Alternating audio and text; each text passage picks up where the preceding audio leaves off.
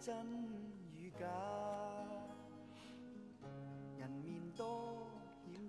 欢迎大家陆续的进入直播间。正如大家现在看到屏幕上的文字，我的直播间呢是讲解公司股权方面相关的问题。如果有公司股权架构的设计、股权激励计划的制定、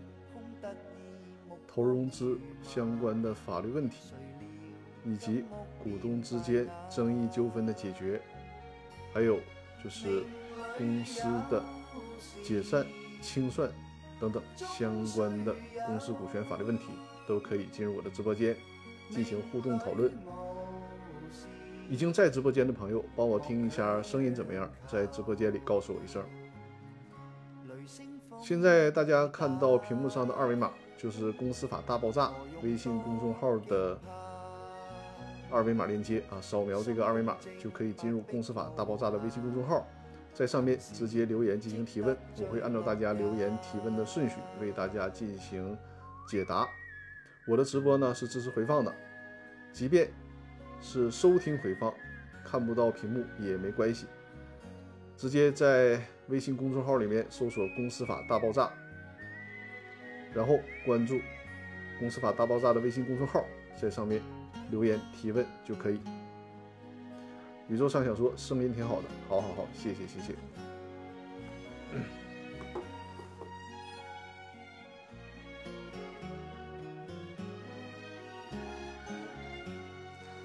好，那我们就准备开始了。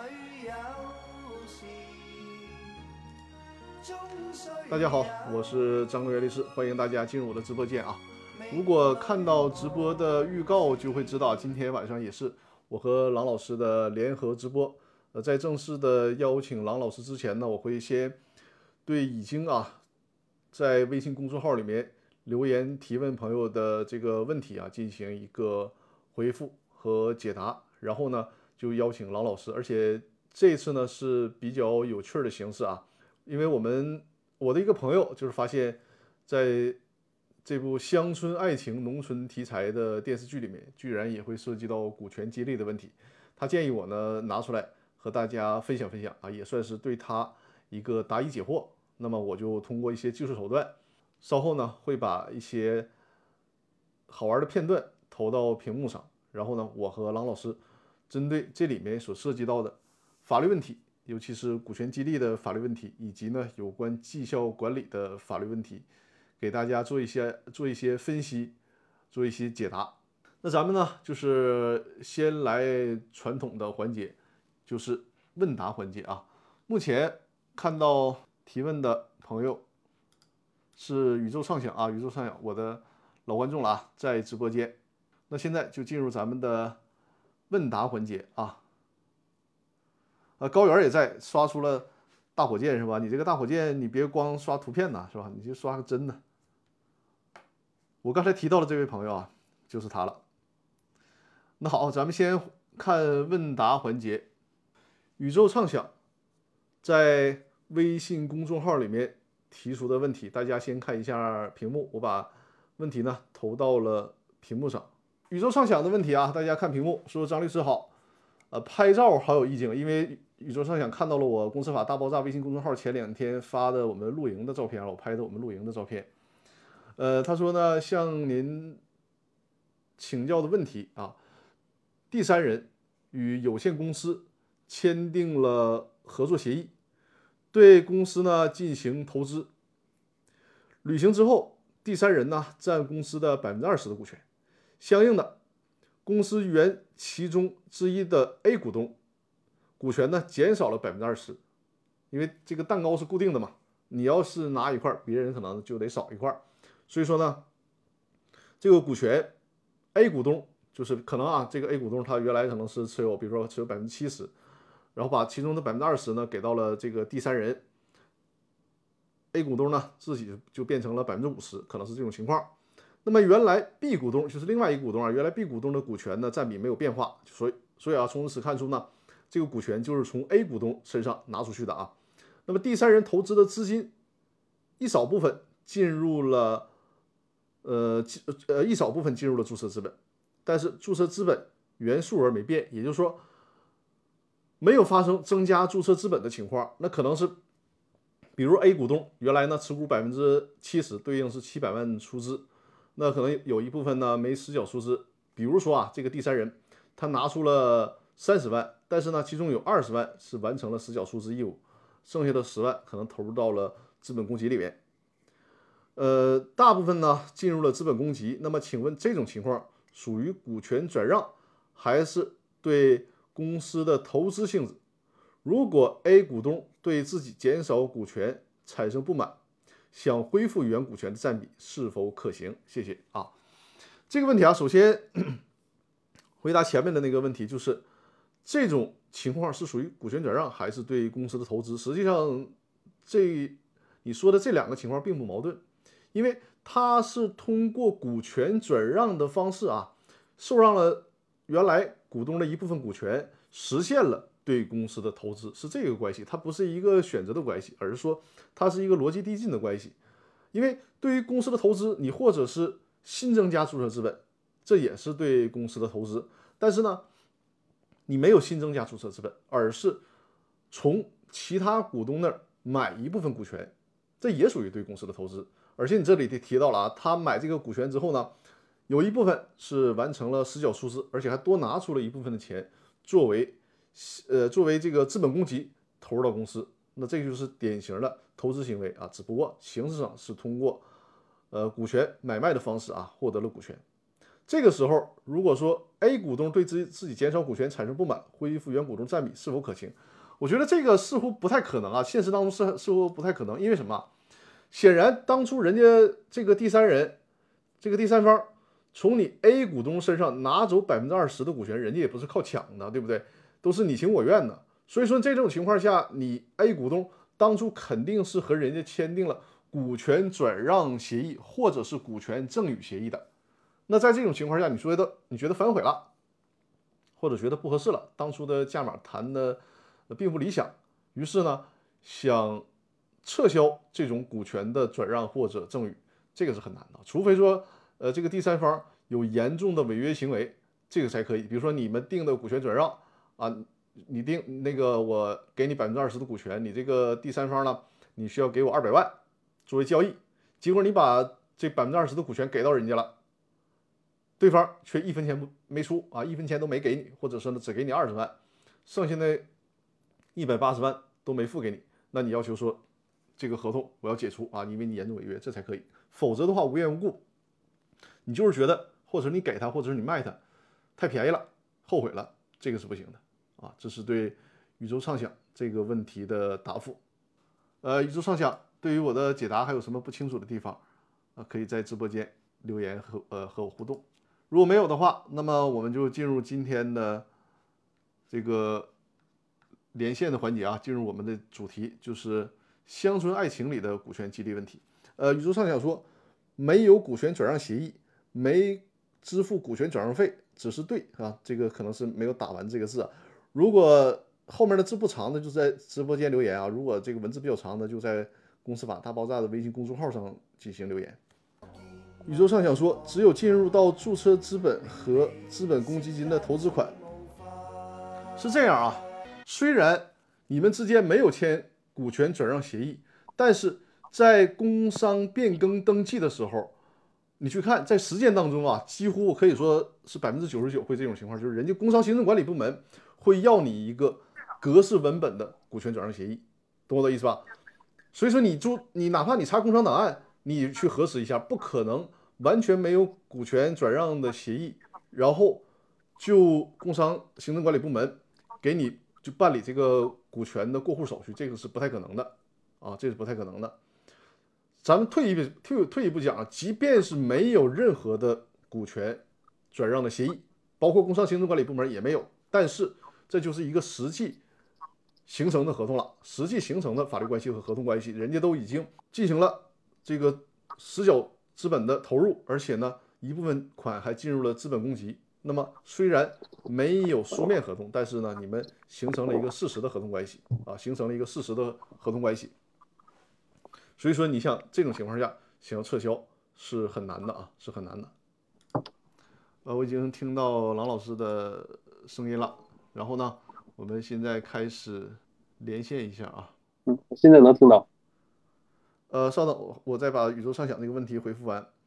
宇宙畅想说，那如果股权没过户，也是这样是吧？即便是股权没有过户，那么对方可以以这个股权转让已经实际履行为由，可能他你他不等你去起诉他，人家就起诉你了，要求你履行这个股权过户相应的手续，有可能是这样啊。你这个时候你说你要去撤销这个行为是不行的，因为股权的这个工商登记它只是起到一个公示的作用，股权转让在什么时候有效呢？只是在合同签订，就是股权转让合同签订就有效了。但这里面你可以抓，可能啊，你抓住一个漏洞，就是当初其他的股东，你有没有让其他的股东行使优先购买权？如果你没有让其他的股东行使优先购买权的话，注意啊，这个 A 股东你想反悔，你不能自己提出来。如果想认定你这个股权转让的行为无效，或者是撤销你这个行为的话，你可能就需要其他股东站出来，因为假设你真的没有让其他股东行使优先购买权的话，那么可能其他股东，比如说那个 B 股东跳出来说，你们之间的这个转让，我认为是无效的啊，因为你没有让我行使优先购买权，他来申请这种股权的转让无效，听懂我的意思吧？宇宙畅想啊，还有不清楚的地方，可以在直播间进行留言啊啊！宇宙畅想说明白了，好的好的，好，欢迎郎老师啊。啊，你好。欢迎欢迎。那我们今天啊，就是采取一个比较有意思的方式啊，跟大家分享一下，呃，这个乡村爱情里有关股权激励的问题。我们今天的好朋友高原啊，提出这个发起这个倡议的好朋友高原也在线，也正在很期待着我俩对这个这么时尚的电视剧做出一个深入的分析啊。好，那我们就是先来看视频啊，先来看视频。嗯不要让我东张西望。好，大家准备啊，我们开始看视频。看完我一呃，今天一共有三段视频啊。高人说感恩，好的，不客气，家人朋友。好，我们看第一段视频。嗯，报表没问题，马上跟大家签合同。小萌，你再考虑考虑吧。一旦跟所有员工把合同签订之后，公司改制这个事儿可就没有回旋的余地了。我已经想好了，马上签。另外，签完合同就给大家分红。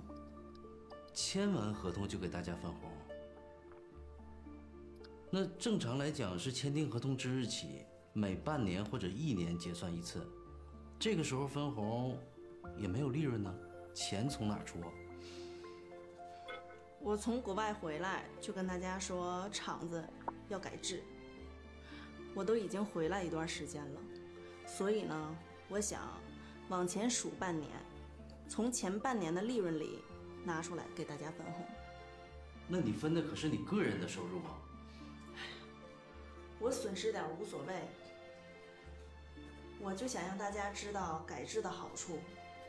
每个人从收入上就有改变，调动起来员工的积极性，增强厂子的凝聚力。小萌，那我也想再劝你一句，改制这个事儿，齐大爷和广坤叔都不同意，你不再考虑考虑了？不用考虑了，按我说的做，马上落实。好，这个片段。哎，我们跟小萌同框了是吧？那就先保留这个美好的画面啊。好，我来先说一下，在这个片段当中啊，不知道大家有没有仔细看这个片段啊？在这个片段当中，我所能想到的可能存在的一个法律问题，这个背景就是小萌可能是呃出国深造了一圈之后，那么回来之后呢，就是想搞这个企业的改制。那咱不知道小萌豆腐厂原来是一个什么样的企业形式啊？我们就假设。简单的理解就是它其实是一个有限公司啊。如果是一个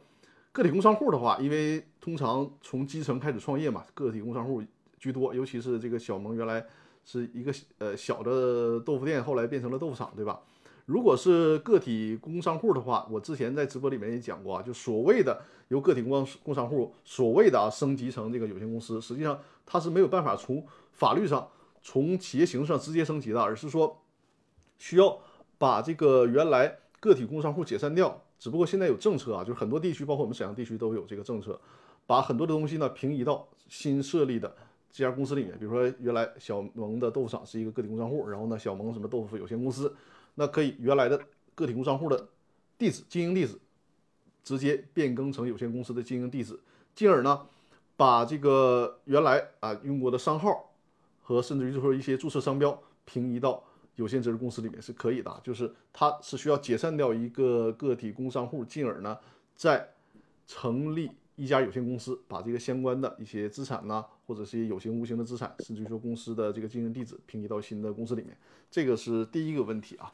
那第二个问题呢？他提到了，就是说签完合同就分红。实际上这个问题啊，呃，稍后呢，郎老师会给大家进行解读。就是这种问题啊，呃，感谢萌新刷出的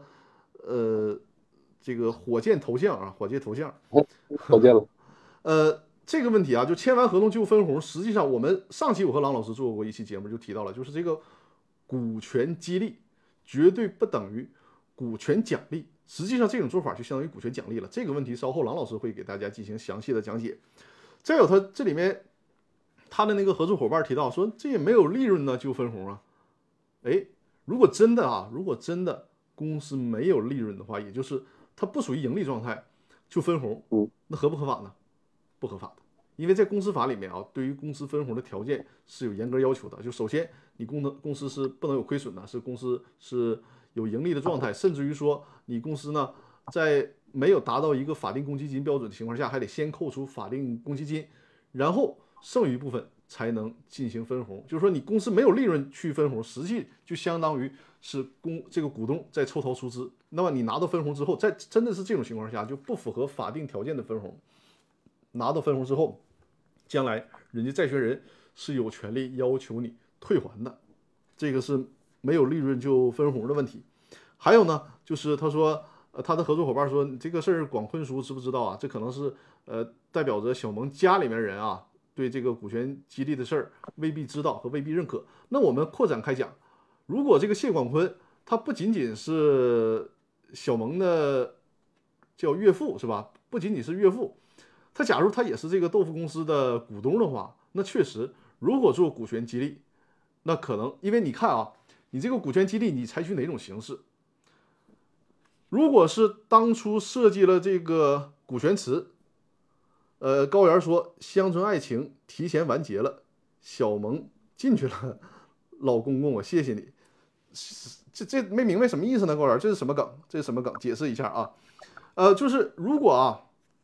假设说你这个股权激励是让大家同比例的拿出一部分股权。给到员工做激励，那你肯定是需要经过人家其他股东同意的，因为你动了人其他股东的蛋糕了嘛。这个事儿你不，你甚至于说你不是通过你股东会，你有一个多数表决权就可以通过的，因为你是要动人家其他股东的股权，这个是不行的啊。那个是人家股东个人的财产啊，是老公公啊，对对对，我说错了啊，是这个谢永坤是那个那个小萌的老公公啊。对对，剧情掌握不透，看来对这么时尚的 电视剧看的还是追的不足啊。对，OK，明白，是那个小萌的老公公。这个刚才我提到了，就是如果你想让大家同比例的拿出来一个股权做股权激励给到员工的话，那么你至少是一呃你是一定要经过其他股东同意的话，呃其其他股东同意的。然后再有另一种方另一种情况，就是说呃你可能不动人家其他股东的股权，那你说我增加一部分注册资本，我把增加的这部分注册资本呢来奖励给公司的员工。行不行呢？首先，你要增加注册资本的话，按照公司法的规定，你需要三分之二表决权通过。那你说，哎，我现在本身就持有百分之七十了，三分之二的话，我肯定能通过，那我就直接做这个事儿了。不行，从程序上你该走还得走，就是你需要进行啊召集股东会。尽管人家小股东反对也没有用，但是你这个程序一定要走。如果程序不走的话，那这属于一个违法，人家小股东是可以撤销你这个决定增加注册资本的决议的。再有呢，一旦啊，你比如说程序也合法，然后你也增加了注册资本，那人家如果啊，其他的股东是已经实缴出资的，已经完成实缴出资了，那么你增加这个注册资本，人家其他已经实缴出资的股东呢是有权在实缴出资的比例范围之内优先认缴的。所以说你不能说增加了这一块注册资本，然后你就必然会给到其他的呃被激励的员工，不是这样的，就是人家用我们老百姓的话说，其他股东有可能会截胡的啊，有可能会截胡的。再有另外一种方式呢，就是，呃，可能会说，那我啊，那这这些这么太费劲了，我就是牺牲我自己，我把我自己的股权给出去行不行啊？这会儿也不动你们任何的利益，也不会增加公司的注册资本，我不招谁不惹谁啊，我自己认可吃亏，比如我持有百分之七十，我拿出来百分之十给到其他的员工作为股权激励，这行不行呢？还是不行，为什么呀？因为你拿出来百分之十给到其他的。员工作为股权的激励或者是奖励也好，实际上它的形式是什么呢？是一种股权转让。既然是股权转让，那作为其他股东是有权行使优先购买权的。所以说，这些我说的这些，就是事先没有做好设计的情况下，都会出现这种阻碍。你说我奖励给员工，我特别慷慨，我要无偿的把股权给到员工，那人家。其他股东可能会说了：“你无偿啊，你无偿的话，我有优先购买权呢，对吧？同等条件，同样是无偿，你应该给我无偿给我啊。”这种情况，还有一种情况呢，就是说我象征性的以这个原价格，比如说我这拿出来，呃，百分之十的股呃股权，可能对应的就是一百万的这个注册资本，我平价转让给股东，其他股东也说：“哎，那我同等条件，我会要求平价，你应该先给我呀，对吧？”这都会受到阻碍，所以说。在这种情况下，如果想让股权激励能够成功的话，是需要，确实需要。如果他的谢管坤是他的老公啊，就是确实需要，呃，经过其他股东的这种同意，消除其他股东的阻碍。那股权激励这个事儿，最好是什么呢？就是最好大家在公司设立的时候就把这个问题提前的解决掉，免得事后有。因为你看公司，尤其是经营好了，那就会存在所谓的道德风险，就是，呃，可能如果你在公司设立的时候，公司刚刚起步，大家都觉得，哎，拿出来一定的股权，也不会太心疼，觉得那个是为了公司的未来发展。但是，如果公司发展到一定程度了，比如当初百分之十的股权对应的是一百万的注册资本，那可能在那个时间点上，你想做股权激励那个时间点上，百分之十的股权都已经价值一千万了，那。其他股东可能就会觉得很心疼，就不想让你去做这个事儿，对吧？但是呢，如果你有事先的设计啊，包括我现在给客户啊，所有的客户做这个股权架构设计的时候，做股东协议和公司章程的时候，都会询问到客户，就是是不是要设置股权池。如果要设置股权池，大家事先讲好，就是无论未来任何时间点，大家呢，所有的股东啊，一共拿出来，比如说百分之五或者百分之十的股权。当然了，大家在这个百分之五或者百分之十里面呢，是按各自的持股比例来分摊的，对大家都是公平的啊。那么，这个股权池是干嘛呢？就是将来一旦有需要股权激励了，我在现在就表示同意啊，在那个时间点上，我就直接同意，作为比如说你授权给呃董事会，或者授权给执行董事，或者授权给控股股东，说你自己啊就有权决定这个事儿，你到时候你就自己制定激励方案。都不用经过我们同意啊，因为我们事先在公司设立的时候就把这个协议签好了，不用经过我们同意，你自己去做就可以了。但是你不能把这股权随意的转让，只能用来进行股权激励。只要你是干的股权激励的活儿，你不会遇到我们任何的阻碍，因为我们事先已经签协议了，那这就没问题了。所以说，你看这个小萌的豆腐厂呢，如果这个谢广坤他是股东之一的话。尽管咱们觉得这个谢谢广坤挺烦人，是吧？但是 对他提出，如果是股东的话，提出这种阻碍和要求还是合理的。但是在这个视频片段当中啊，我看到的一些法律问题，先跟大家分享。那么进而呢，因为股权激励肯定是要涉及到绩效方面的问题，甚至于说是很重要的一个方面。从这个方面，针对这段视频，郎老师发表一下你的意见和见解。嗯，首先我们要看一下。小萌，他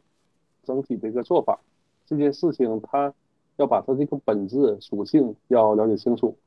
这件事情如果把他这个公司看成一个投资项目或者是一个经营项目的话，那么这里他要分配出来的到底是项目奖金，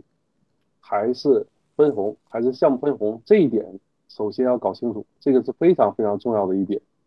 如果是项目奖金的话呢，那我们要考虑它一个适用对象的问题。其实项目奖金来说呢，它主要奖励的人主要是我们的项目的参与人，这些人呢更多是以劳动的形式来参与到项目其中来，然后来创造价值，来创造项目价值，进而呢公司作为一种回报奖励给这种项目的参与人。但是如果把它看成一种分红呢，那么它的这个受众这个面儿就会这个广阔很多。比如说，我是以资金形式，或者是以房屋的形式来参与到这项目里来，也就是说，我以资本的形式来注入，那也是可以来进行奖励的，也是可以适用于这个项目分红这种模式的。所以这个本质要搞清楚。说这个这个电视剧啊，我确实以前完整的看过一遍。这关于这一段呢，我当时还真就没有感觉到这一块是一个就是公司法领域的一个问题。直到张律师拿出来以后，我们发现这个特别那个感恩高原家人啊，是吧？嗯，所以所以说这个这一段里面就要反复要考虑一下，这个这个奖励的一个基本的性质属性是什么？我们看呢这件事情呢，有我们从剧情来看呢，它应该是倾向于后者，它是一种项目分红，嗯，而不是一种这个项目奖金。但是这个整个剧啊，在后边的这些。这个剧情的起伏里来看呢，就比较混乱了。就是我我又能看到项目奖金的这种属性，嗯，也能看到项目分红的属性，嗯，就是这样的，嗯。所以无论如何，我们要把它的本质首先要搞清楚，嗯，嗯。而且我注意到它这里面强调的是，就是这个股东呃这些员工签了叫股权激励的相关的合同之后，就会马上拿到分红。那实际上这个就。我认为就属于这个不是股权激励，而是股权奖励了，是吧？对，关于这一点呢，上上一周我和张律师其实分享过这样的观点，就是股权激励不是股权奖励，更不是股权福利。实际上，如果我只要靠到这个时间点，我自然人不死亡，我存在，我就能拿到这这个奖金，这个我觉得它就是一种福利了。它事先没有很好的一个设计这里，没有绩效的这个说法，就是。最后呢，最后肯定会产生这样的一个争议，大家分分出来的人呢觉得不划算，得到的人又觉得自己得的少了或多了，麻烦事很多。嗯嗯。那么实际上还有一个很关键的问题，我们会在这个就是这个视频里看到啊，呃，股权激励啊，它的最主要的作用是什么呢？是首先顾名思义是激励员工了，但是呢，它另外很重要的属性就是绑定员工，同时呢。对员工做出一个有效的考核，或者说希望员工实现公司对他们的预期。那么，通常一个有效的股权激励，我们说，无论是你按照这个视频里面说啊，小小萌就是先直接上来就把股权给到员工，这是一种形式；还有一种呢，就是给期权，就是我现在和所有的员工签合同，大家如果干得好，比如说我设定一个目标之后，那么你在未来的比如说第三年的时候。就会以一个非常低的价格获得这部分股权。这两种形式啊，一种是实际上来就给到给到你股权，一种呢就是给你一个期权。无论哪种形式，实际上呢，作为股权激励，呃，如果能如果是能够达到有效激励效果，那就是可进可退的。什么是可进可退呢？比如说第一种我们说的，你上来我先给你股权，给到你可以，但是后面是有相应的考核办法相跟着的，不是说你得到股权然后。你就真的成为股东，就真的躺平了，什么都不用管了，这一辈子都可以享有这个股权了？不是的，会给你设定一个考核目标，这个稍后郎老师会跟大家详细的说这部分。那当你没有办法达到这个考核指标的时候，对不起，你我当初给你的股权，你需要给我退回来，这种形式。还有一种形式呢，就是我现在承诺给你股权，前提是你需要达到我们事先制定的考核指标，如果达不到的话，那对不起，你就没有办法得到这部分股权。啊，这个应该是。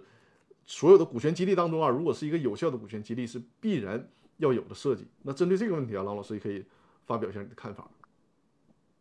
这个问题上周其实我有所这个有所讲解，但是讲的不是很透。这周我要给详细讲解一下。嗯，在我们为股权激励对象进行绩效设计的时候，我们不会走极端。什么是走极极端呢？有些设计呢，就是完全把它的指标锚定到它的财务指标上，就是一些利润额、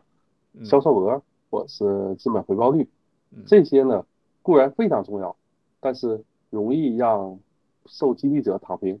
就是他如果看不到任何的希望的话，那他实际上他努力的这种动机也就不存在了。嗯我们说一个好的指标设计呢，一定是跳得起来，能够得着，这是一个很通俗的说法，一定是这样的一一种设计。所以通常我们在设计时候会有三类属性的指标来作为一个组合配置到被激励对象里。哪三类呢？第一类呢，我们叫贡献指标。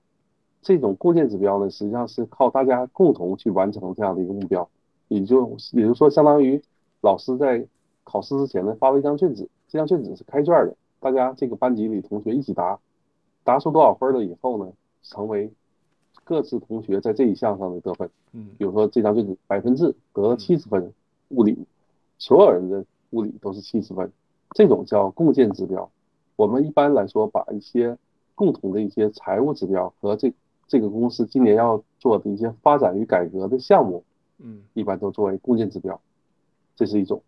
还有一种叫共同指标。共同指标什么意思？就是老师还是要考试了，发一张卷子，但是呢，这张卷子呢各自闭卷，然后各自答各自的，各自的分值呢构成自己的这个最终的分值。那这种叫共同指标。这里要把握一个原则，既然叫共同，卷子的试题它的得分结构一定是一致的，但是每一个被激励对象呢，他要自己对自己的最终的付出的业绩来负责。一般来说，我们这种共同指标呢，我们会考虑到公司，比如说安全生产，还有一些财务的合规合规性的一种遵从，这些我们都一一般都放到这种共建指标，就是共同指标上，让大家进行共同的遵守。这是共同指标。还有一种是专业指标，专业指标更多的体现在这个被激励对象他所从事这种职务上的一种专业性。比如说，我就是我作为一个人力资源的一个总监，被是成为一个被激励对象，那么我的这个专业指标可能是要为公司的人效这个指标来负责。嗯虽然所有的部门、所有的被激励对象有可能作为高管来说都有人效这项考核，但是我个人这项考核可能会要占比要高一些。这三项占比呢，我们会把它配置的要就是要把它整体要给它配置的要合理一些，这是我们的一个建议。在这个整个这个电电视剧里边，我们感觉到这些设计呢应该是没有，但是我偶尔会看到有一些会有一些共就是共建指标在这个在这个剧里边会出现。好的，好的，就是一个真正有效的股权激励，首先需要在法律上是完备的，是周全的。再有呢，最核心啊，它的灵魂就是说，你这个所谓的考核，首先你这种考核的规则能不能激发起员工去努力向上的欲望？再有呢，就是你这个考核的规则是不是最终它像一个一个标尺一样，最终能够衡量呃衡量出员工到底是呃是否符合当初设设定的目标，对吧？呃，宇宇宙畅想说，股权融资也是这样，提前流出股权池嘛。呃，股权融资的话，实际上最好也是提前流出股权池。比如说我们在对股权池描述的时候，可以赋予它，比如专门属性就只能是做股权激励，也可以是赋予它同时这个属性啊，或者是股权呃，或者是做这个股权激励使用，或者呢，如果需要的话，也可以作为融资来使用，都可以。或者你甚至于可以分两部分啊，你比如说我这百分之五十呃百分之五是用来做股权激励了，剩下百分之十甚至百分之二十是用来做融资使用的。就是所有的事儿，如果大家事先谈好，那将来就好处理，是这样啊。还有就是多说一句，如果是股权融资的话，因为可能你仅预留出一部分股权池是不足够的，那么通常呢，比如我的客户，我会建议他，或者是给他设计到啊，就是控股股东，他会有一部分啊，就是一个专项的增资的权利。这种增资的权利呢，就是为了将来有特别好的投资人进来，那么这个时候呢，他会启动他的增值权利啊，这是我给客户进行的一个设计，这是呃在这个视频之外多说的这么一个问题啊。呃，郎老师，针对这个视频，你这边还有什么要补充分享的内容吗？哦，关于这一段呢，我我们还有一个要分享，就是说关于分配的条件，就这种行权的条件，如果我们把这个事情看成仅仅是一个项目的奖金的话呢，那么实际上它就不用锚定在这个就是最终盈利这件事情上嗯。我们在设计中会发现很多企业真正在做一些项目都会有一些风险，甚至有一些挑战性，它是一种投名状，相当于嗯有一些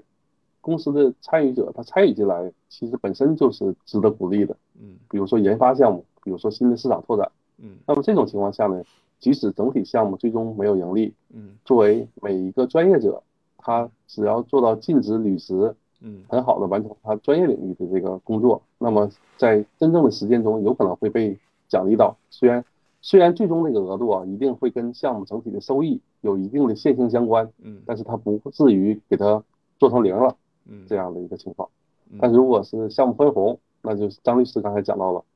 就如果不盈利，锅里没有米，就是缸里没有米，锅里肯定不能做饭，就是这样的。对，这个比喻非常好，这个比喻非常好。嗯嗯，那好，那我们再来看下一个视频啊，因为今天一共给大家准备了三段视频啊，啊，是，这段视频给大家看一下。这个钱呢，我先不给你发了。呃，为什么呢？因为这个这个钱呢，说实话，小萌发钱的时候呢，没经过我们老谢家人同意。说真话，包括这个改制啊，我也不算太同意。但是小萌既然说了，是不是？我呢也没算这个太反驳，但是毕竟得经过我们老谢家开一个家庭会议，是不是？包括这个奖金，我们呢举手表决，这个钱呢应该怎么发，发多少，是不是？就包括你，也许可能会要比这少，但也许可能会比这要多，但必须得经过我们研究决定，这个钱再往外发，该给的都得给。你记住，是你的永远是你的，不是你的你你什么时候你也拿不去，是不是？说这事呢，只不过是时间的问题，你耐心等待一下，好不好？啊，广坤说说来说去，您就是想把这个钱要回去呗？哎呀，画面定格在这儿了，是吧？啊，定格在跟谢广坤同框了吗？对对对，这样的话显得我俩就是精神了很多，帅了很多哈。感谢广坤叔。那个好，那咱们就这个问题啊说一下，还是这个这段视频大家会看到啊，这个广坤叔呢是来找小萌的合作伙伴来要。当初小小萌的这个这个片段当中是给了他十万块钱的分红作为股权奖励，那么他嗯，而且来啊，籽包水果的，对对对，纸包水果十万块钱的现金给到了，嗯。对，萌新零七零五说广坤太太恨人了，是的，但是我们现在假设一种，就是我们法律人通常是理性人嘛，就是我们从理性的角度看啊，假设啊，如果这个广坤叔呢，他只是说以家人的角度。那真的是非常恨人了，因为人家是商业式的事儿嘛。你作为一个家人，尽管你是老公公，你你也不应该去干预嘛。但我们假设说啊，这个广坤呢，他是豆腐厂的股东之一的话，那如果在这种情况下，上一个视频我也说了，在这个商业逻辑下和法律规则下，他的这个要求呢是合理的。为什么呢？就是你作为股权激励，你首先需要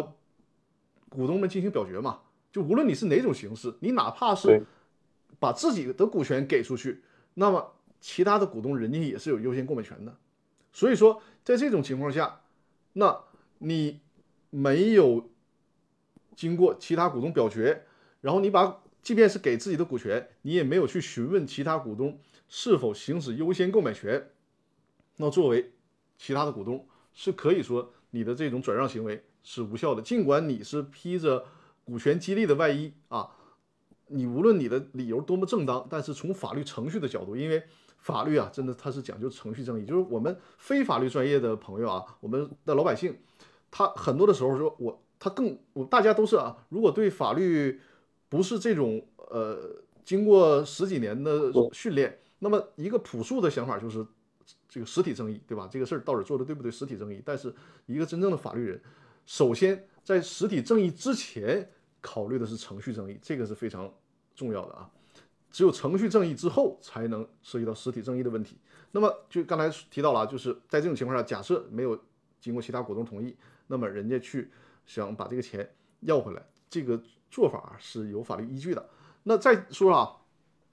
如果这十万块钱，刚才因为在上个视频里面提到了，就是公司没有盈利啊，没有利润，没有利润就把这十万块钱给发出去了。无论是作为公司的股东，还是说作为公司的债权人，那都可以主张你这种分红是无效的，是非法的，要求返还。但这里边大家注意到一个细节啊，就是这个广坤叔他是把这个十万块钱拿到自己兜里了，说哎你这个是无效的啊，你这个是不行，然后你这十万块钱得给我。这个时候无论是从程序上还是实体上就都不合法，因为刚才我提到的，比如说你这个公司你没有盈利，那你去呃现在给那个员工发分红奖励，这是不行的，不行怎么办？如果广坤叔他作为其他的股东。或者是作为债权人说你不行啊，然后你这个钱你分红是不合法的吧？我拿走。首先前面的那个是表述是对的啊，你这个分红不合法。但是说不合法之后，这个钱是不是就导致这个钱归到你这个主张不合法的其他股东或者是其他债权人呢？不是的，这个钱怎么处理啊？你是把这个钱，因为你不合法从公司出去的钱不合法，要还回给公司才可以，而不是说像管控叔这样上来就自己给揣走了，自己给抱走了，这是。不行的啊，呃，人力资源部这个叫人力资源部的朋友说，我要是白清明，我就报警。是，这个白清明脾气还是很好的，甚至于说直接就把这钱给到了广坤叔。就是你看这里面就是涉及到问题了，后面那个做法，无论这个广坤叔前面的这个行为到底合不合法啊，哪怕是全都合法，但是这个钱无论如何不应该揣到他自己兜里，应该是还给公司，这个才是一个正确的做法。呃，人力资源部说是不是能抓他？因为广坤叔毕竟不是抢嘛，啊，毕竟不是抢。你这个，但是如果他真的是把这个钱自己拿走了，如果他是公司股东了，然后说你这个不合法，不合法之后呢，我拿走了，正常应该还给公司嘛？他也不还给公司啊，作为股东他自己揣到腰包里了，那这个有可能是构成职务侵占的啊，这个是有可能的。那这是我对于这个视频当中看到的法律问题做了一个分析啊。那郎老师，你从人力资源的角度做一下这个分析，就是给了钱，就又给我们东北话说又生哧拉的给要回来了啊。这个是一个在人力资源管理上它出现了哪些问题呢？对，如果是我们看，首先看这个最后的结果，就是这个索回这个行为，广广坤这个索回行为。其实最近最近大家我没法去说这个具体新闻，但是大家可能也会关注到一些地方一些企业啊，它会有这样的一些绩效发完以后呢，就被索回回来了，这种情况大量出现，然后劳动者非常的愤怒。但是我们要去，还是我非常赞同张律师的观点，就是我们要看它的程序是不是合规，这是很重要的。如果说您制定的绩效规则本身没有经过民主程序，企业的民主程序，比如说经过职代会，或者是，或者是这样的一个工会，那么这样的一个最后的一个制度其实是不具备法律效力的。同时呢，员工如果对整个考核的过程他不认同，双方没有达成共识，那么最后你用这样的一个结果去进行绩效的应用，也就是说给大家进行奖励啊，或者是扣罚，这个本身就不具备合理性。这种情况下呢？理应索回，这是没有问题的。但如果是上面的程序都是非常合规的，中间呢大家的考核也是你情我愿，大家都认，那最后发完了以后后悔了，或企业企业亏损了，现在要往回召回，这个是完全是不能被接受的。我们看到大量的最近出现的这些例子啊，还是第一种比较多。客观来说，就是说他你要是深究他的问题的话，他都是程序不合规。会导致这样的问题，无论最终就是说被索回的这些员工也好，高管也好，他有多愤怒，但是不能掩盖这个过程中的不合规。所以这个，那如果郎老师如果是这样，就真的是事实这个出现了，因为你是对于呃绩效管理这边，通过你的这个这几年的工作，对于基层的员工和这个甚至于管理层啊，这个无论是中层干部还是公司的高管，都有大量的访谈。那从你的角度的话，就遇到这种情况。是不是在这个人力资源上，或者是对于这个这个员工积极性上是一个摧毁性的打击呢？我们看到真正的一些实践的结果啊，就是打击到员工，肯定是有会有心理影响，部分员工会有心理的影响。但是我们看到一些实践最终的结果，很多都是由中层领导和高管最后把这个结果承担了。嗯，就是说发出去了，但是说不合规，我们要往回召回。那么最终这个中间那个差额啊，一般来说，很多企业为了息事宁人，由高管和中层领导参与这件事情的人，他对未来一段时间的绩效工资，他不他不再声张获取了，然后这公司的工资总额不不变，然后给大家做做补偿。实际上我们看到很多是这样处理的，这种处理方法呢，其实也是一种亡羊补牢，但是不是特别可取。但是当然了，这样的话对于劳动者本身肯定是做的非常不好，这样的话没有做到利木尔信。嗯嗯，感谢人力资源部送出了一个礼物啊！刚才我看到高原同学也送出了一个礼物啊，谢谢大家。嗯，确实是啊，就是呃，相当于说这个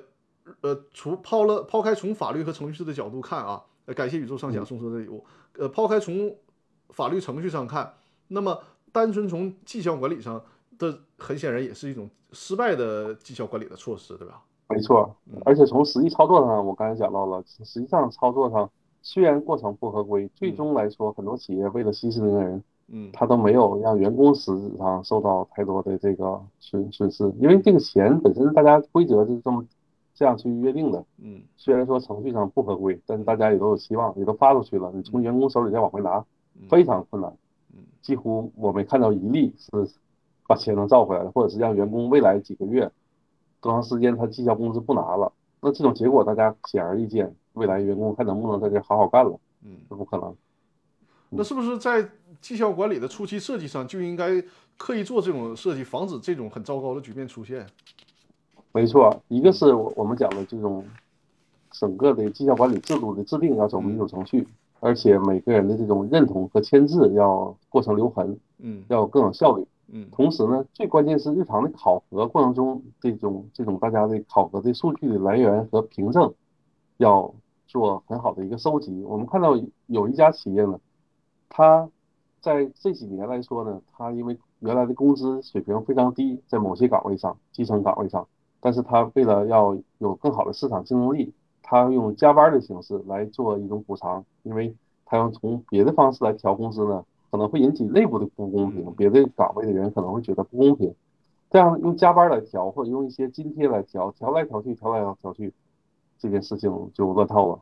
就是我们非常反对用一些所谓的补补助啊，或者是一些津贴啊，或者加班费啊，去来对员工的额外的这种付出，或者是有价值的这种价值创造进行补偿。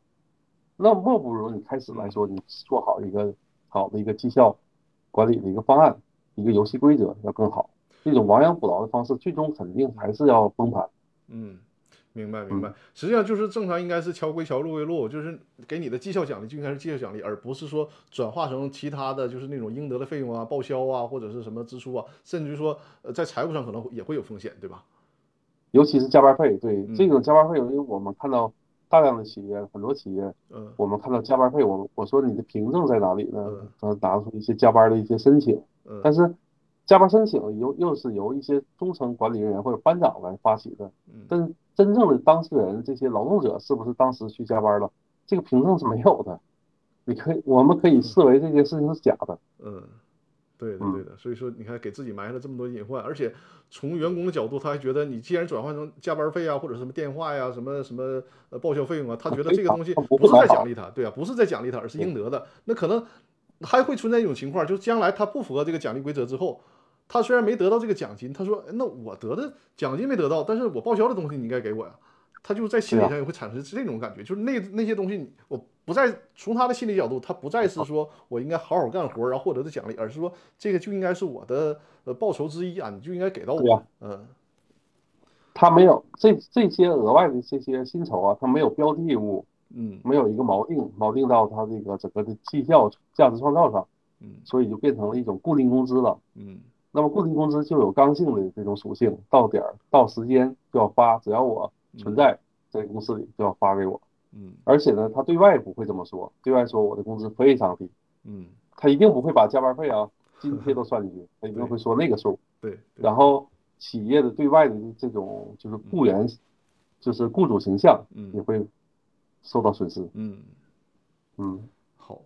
呃，感谢图克威尔送出的礼物啊。那、啊。郎老师关于这段视频还有什么要补充的吗？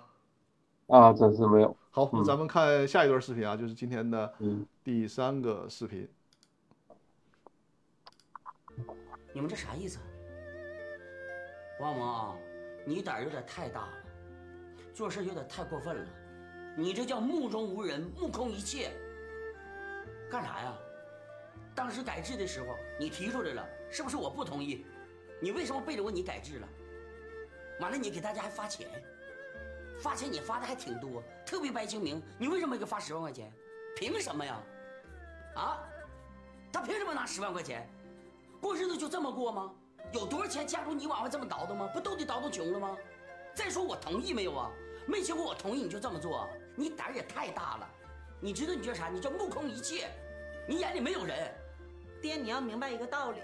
钱是我挣的，我有权利支配。那我也告诉你，这家我说了算，你没有权利支配。你支配什么呀？哎呀最后定格在这个全家福上了哈。嗯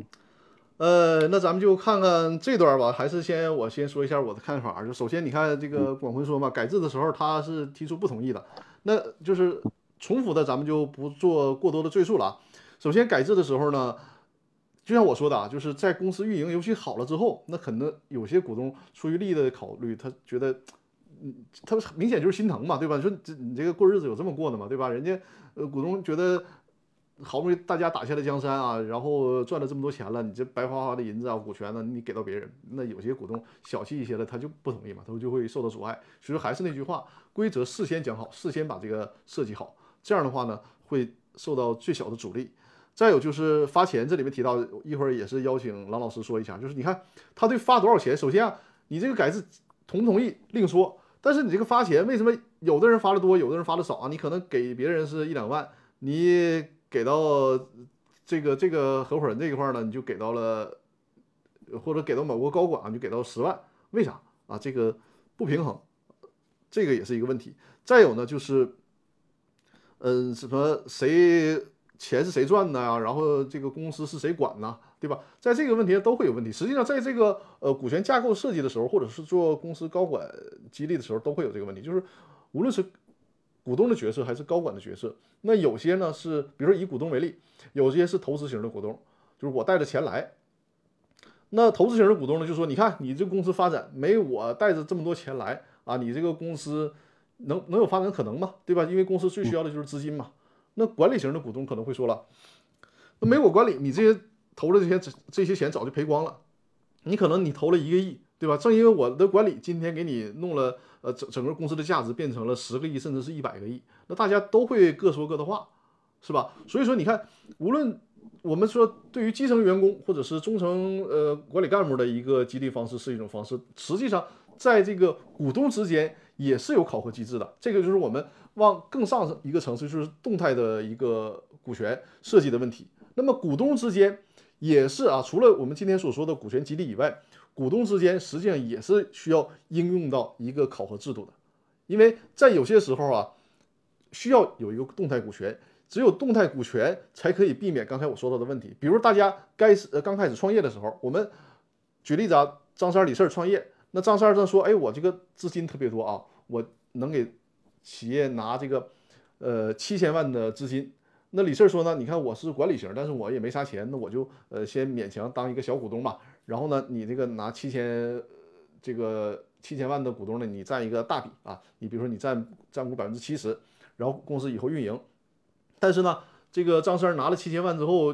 你不差钱嘛，就去干别的了，或者是干脆出国旅游了。呃，李四呢，就是兢兢业业啊，每天恨不得工作二十四个小时。弄得头发都掉了，对吧？然后把这个公司做得很好，那李四可能就会越来越不满意了。我这么拼命啊，这个这个老命都快搭进去了，然后一到分红，你就拿走百分之七十，我呢，我只能留百分之三十，就会不平衡。那在这个时候呢，通常是需要做动态股权的设计。那动态股权设计。那肯定啊，各说各话。人家张三会说呀，我的钱是起了大作用，然后李四会说呢，我的管理起了大作用。那这个时候，通常郎老师办理扮演的角色，就是在股东之间也是需要有一个合理的绩效考评来进行设计的啊，也是打分制。我们最简单打分制就好了。然后年底算，哎，你的贡献值是多少，他的贡献值多少，然后根据这个贡献值，大家对于股权的比例进行适当的调整啊，这就是除了股权激励之外更高的一个层次，就是一个动态股权的问题了。这就是我在这个视频当中和大家分享的。呃，其他的这个有关人力资源的问题啊，郎老师发表一下你的看法。好的，刚才张律师讲到了，最终在行权的时候，有的人分到一万，有的人分到十万，这样的话会引起所谓的不公这样的一个现实。嗯但是实际上呢，我我们从实际操作中，我们非常的鼓励奖金来说，一定要一定要做到最后的结果是不平均的，否则如果大家都是雨露均沾，嗯都是平均的，那这个事情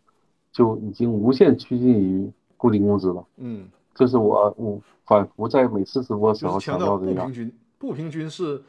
一个反而是好的现象，对吧？在绩效管理方面对，嗯对对于任何的奖金来说，有两个属性非常非常重要，一个是最后第一个是要要有效的识别价值创造的差别，进而最后最终大家得的结果是不一样的。第二个是要动态调整的，就是不能说一成不变。这两个属性如果做不到，最终你这笔薪酬发出去，它就会无限接近于固定工资的属性。无论你给它冠以什么样美丽的名字，其实在员工心中它就是固定工资。那么我们反复强调了，固定工资它的作用是什么呢？是保健作用。就大家认为在你这工作，我心里稳当，那这种稳当和你最终公司的发展是不是有强相关和正关联，这是不一定的。也就是我原来讲过的，员工满意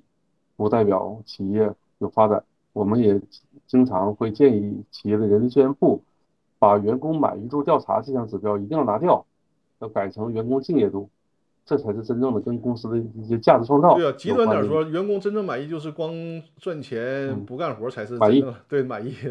那老板肯定就会不满意了。嗯对啊、这是我要表达第一观点，就是说最终结果有差别无所谓，关键是你这个过程是不是公正、公开，然后有效的执行，这程序是不是合理，这是第一点。然后第二点提到了大家这种股东之间的这样的一个利益分配，那这里面我们要讲到一点，就是在之前在设计的时候要考虑大家的贡献值，在之前也要有一定的一种设计。实际上它已经无限接近于项目奖金制了。我们在给一些软件公司、研发团队做项目奖金制的时候呢，我们都会给它设计这样的一个机制：在项目组成立之初，那么我们要设计由项目经理来决定这个项目组里边多少个成员，都什么样的角色。那每一种角色，它所代表所代表的这种分红，就是分润的这样的一个比例，是要提前制定好的，比如说一点一、零点八这样的一个比例。最终呢，我们通过这样的比例的调整，来设计这样的一个公式。比如说，我们要算，我们要最终算张三儿他最终的收益。张三儿开始的时候，我们设定他在项目组里的提点的提点的比例是一点五，那么分子就是一点五，分母呢是西格玛，把大家所有人的基点算一遍，就加一遍变成分母了。所以大家能看到了吧？这个实际上是一种一种相对来说是一种闭环的一种设计。如果项目经理感觉这个项目我要多个人手没问题，那你这个项目最后奖金一定变成火锅奖了。但是如果项目经理觉得我自己可以大包大揽，那你要承担有可能最后崩盘的风险，是这样的一个一种设计。我们强调股东在最后的分配的时候，在之前也要把这个分配比例设计好。但是同时，张刚才张律师也讲到了，最后我们在真正的行权的时候，也要进行后评估的评价，就不能说我之前设计好了，好了，我的提点是最高的，一般来说我们说提点一点五就是很很高很高的一点点位了，我就可以躺平了，这是肯定不行的。在这价这个整个的项目过程中，你的这种价值创造，我们有客观凭证的给它留下，如果没有客观凭证的，采取三六零的评价方式进行项目组评价，这样的话，最终两个数凑在一起再进行最终的利益分配。那么肯定是以后边的数来做更大的权重，一般配百分之六十，前面呢我们设计好的这个权重设计百分之四十这样的一个比例。好的，好的，感谢郎老师。因为听刚才郎老师分享的时候提提到了很多专业词汇啊，我也希望也专门邀请郎老师讲一期，就是对于这个绩效管理方面啊，一些目前主流的呃这个学术成果或者是主流的方法论都有哪些？到时候我们找一期请郎老师给大家介绍一下。对，而且我特别希望跟大家分享一下，就这些主流的这些方法论啊，真正在企业实操中，它最终员工就群众们的心声反响什么样，然后高管然后最终股东的想法感受是什么样，这个是非常重要，书里面不会写的，但是我们会感受到的，在实际中。好的，好的，感谢郎老师啊，我们直播时间正好也到了，看来今天时间效率应用的非常好啊。那么我们对今天的直播就到这里了，因为我们是一个小时的时间，每周日晚上的八点啊，用一个小时的时间跟大家进行直播。呃，下次的直播呢是七月十号，七月十号晚上的八点。嗯，那看来今天的这种形式啊，还是大家比较喜闻乐见的。大家现在看到屏幕上就是郎老师的微信啊，大家如果有绩效管理方面的问题，或者是有这方面的这个业务需求啊，可以和郎老师进行联系。那么我们的时间呢，呃，就到这里了，我们准备结束这次的直播了。然后大家也是啊，有任何的问题都可以在《公司法大爆炸》的微信公众号上面进行留言提问。呃，宇宙畅想说，呃，辛苦了，下周见，晚安。是的，是的，感谢你的支持啊，感谢各位新老听众朋友们的支持。我们 下周晚上的八点再见啊！一会儿呢，我和郎老师啊，就是要脱下衬衫儿，换上这个短裤背心儿，去撸点串儿休息一下，然后也交流一下近期的这个业务情况。呃，郎老师在直播间里说晚安，感谢宇宙畅想的支持，好吧，我们音乐走起，然后结束今天的这个直播啊。嗯，人力资源说，两位律师啊，我是律师，然后郎老师呢是人力资源的专家啊。呃，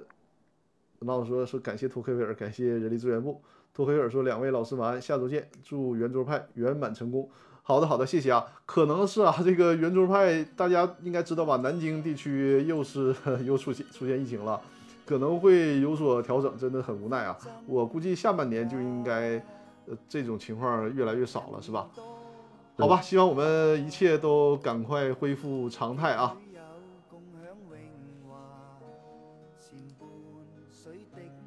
好，那咱们